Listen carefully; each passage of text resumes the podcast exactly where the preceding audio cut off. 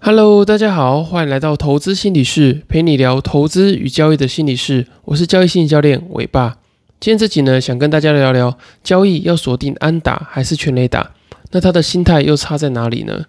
那会想聊这一集啊，主要是因为呃，其实有蛮多的这个交易者啊，或是投资人，他们会在抉择一件事情，就是呢，这笔交易到底是要呃小赚获利出场，还是呢呃要继续放着，然后赚一笔大的。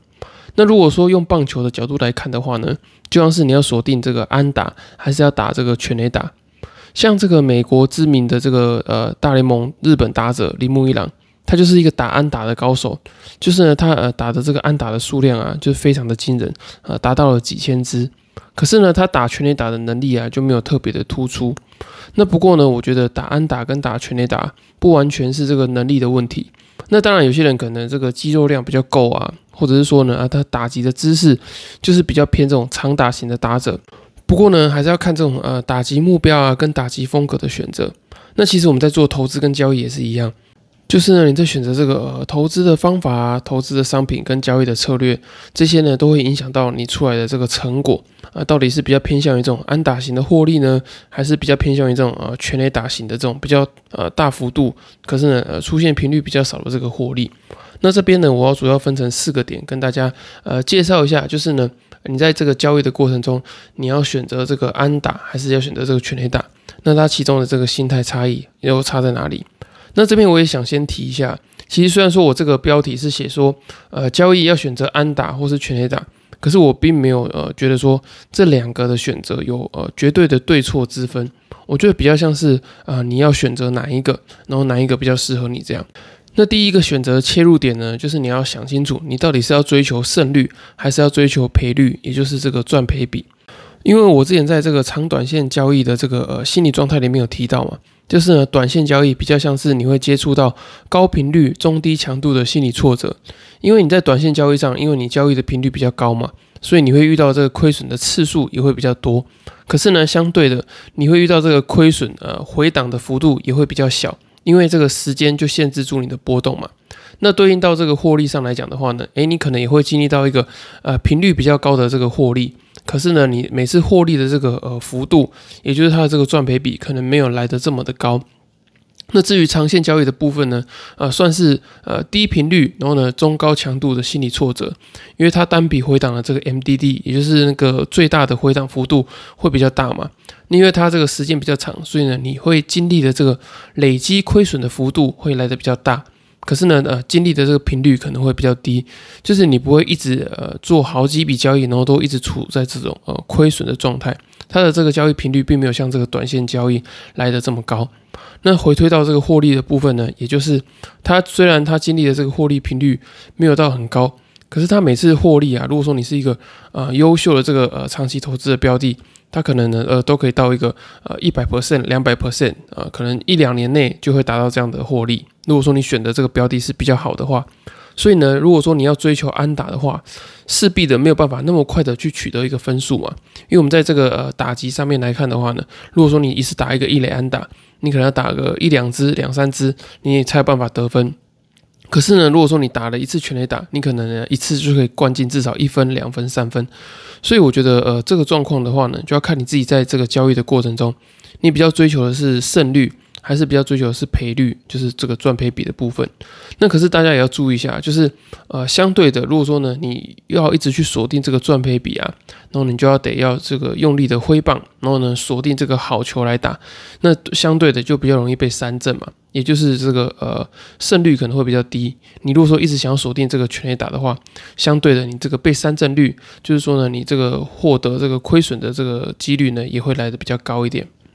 那第二个观点呢，就是你在期待要打什么球之前啊，你要先清楚说你自己擅长打什么样的球。就像我刚举到这个铃木一朗的例子啊，他可能就了解说，诶，自己好像比较偏向于这种呃智慧型的这种选球的打者，或者是说呢，他会用很多的技巧，例如说什么呃推打、拉打这种呃各种呃挥棒的这种技巧。来打出一个还不错的这个安打，那再加上他呃跑垒的速度也很快嘛，所以呢他觉得说，哎，这样的这个呃打击的策略对他来说是有优势的，所以呢，我觉得你要在选择要打什么样的球之前呢，你反而要先思考看看你自己比较擅长打什么样的球。像我自己啊，我觉得我就是比较偏向于这种安打型的打者，因为呢，我对我来说要一次爆一个很长的部位啊，然后要经历一个比较大幅度的这个呃亏损的回档，对我来说我的这个心理耐受度是没有那么好的，因为我是一个比较容易自我怀疑的人嘛。那可是呢，如果说我能够比较呃积极的打出一些呃比较高频率的这些安打的话，那对于我的这个呃自信心会有所提升，所以呢，我就会比较选择呃相对短线的这些交易，因为对我来说这个回馈感比较高，然后呢，我能够比较快的去看到结果，然后不用一直在那边呃抱着股票，然后有一个担心啊、自我怀疑的这个状况。那我觉得每一个人的状况都不同，有些人呢，他可能是很不想要很频繁的交易啊，就是说这样子的这个心会非常的累，或者是说呢，诶，他没有那么多时间可以看盘，所以呢，他希望可以呃认真的研究一档股票之后呢，诶，好好的把它抱住，然后抱着一个很长的获利这样。所以我觉得，在这个要选择打安打或全垒打之前呢，你要先知道说，哎，你自己的呃个性啊、状态，然后呢，这种打击的姿势，也就是呃交易的这种方法来讲的话，你比较适合哪一种？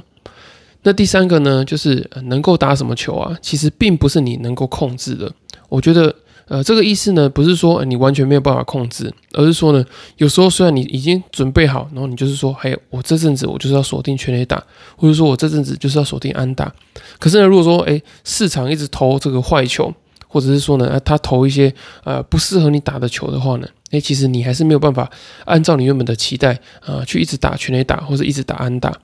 那这个对应到交易上来说的话呢，其实我们有时候，呃，虽然说我们准备的很很妥当，然后呢，也学习到许多呃交易的方法啊，或者是说做了非常多的研究。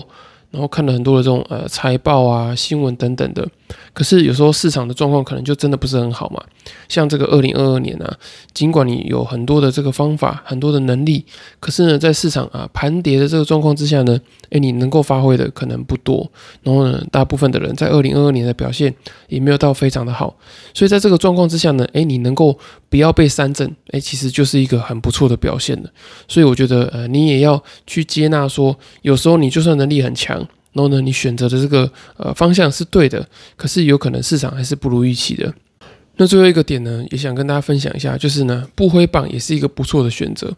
因为巴菲特啊，他曾经有呃看过一本书，就是他说，诶，在这个打击上面呢，会把这个球分成了呃好几十个不同的这个格子，也就是这个好球带上面呢，它会分成了七十几个这种呃不同的格子。那么那每一个不同的格子呢，可能相对应打出的球都是不一样的。那巴菲特有提到啊，他觉得说，诶，打棒球跟投资最大的差别呢，就是，呃，如果说你是在打棒球的话，你站着不动不打球的话呢，诶，你有可能被三振。可是呢，你在投资的状况之下呢，诶，你是不会被三振的。你只要选到你呃适合你的球来打的话呢，诶，通常你都会有这个不错的表现，而且呢，你也不会有这种呃被三振的压力。那通常呢，你要很积极的去做投资跟交易啊。都是受到这个内心的这个时间焦虑感啊，或是一些 formal 的这种呃时间的迫切性所影响的。当你能够去克住这些这种呃时间的焦虑感，然后呢忍住等待你比较适合的这个好球来的时候呢，诶，通常你都会有这个不错的表现。所以呢，我觉得呃，当你选择了不挥棒，其实呢也是一个不错的选择。所以从这个巴菲特跟这个棒球的理论来看呢，我觉得一个好的打者，并不是说他什么样的球他都可以打成一个不错的这个安打或者是全垒打，而是呢他能够很有耐心的等待最适合他的球来，然后呢在这个之前他并不会很照进的去做这个挥棒。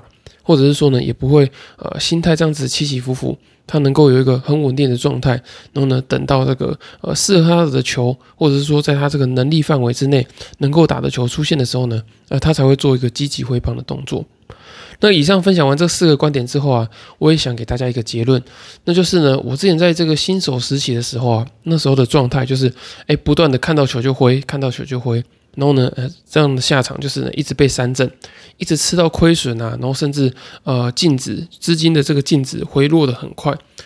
因为那时候根本不知道自己呃擅长什么样的这个球，然后也不知道自己想要打什么样的球，所以呢也没有足够的耐心去等待做行情的这个到来，然后呢也没有办法去忍耐说，哎，这个东西不适合我，然后这个行情，然后呢好像跟我想要做的这个交易的策略啊是不相符的，然后就会一直去做这个进场，然后呢频繁的进出，然后呢频繁的呃损失掉交易的成本，然后也很频繁的被扫停损。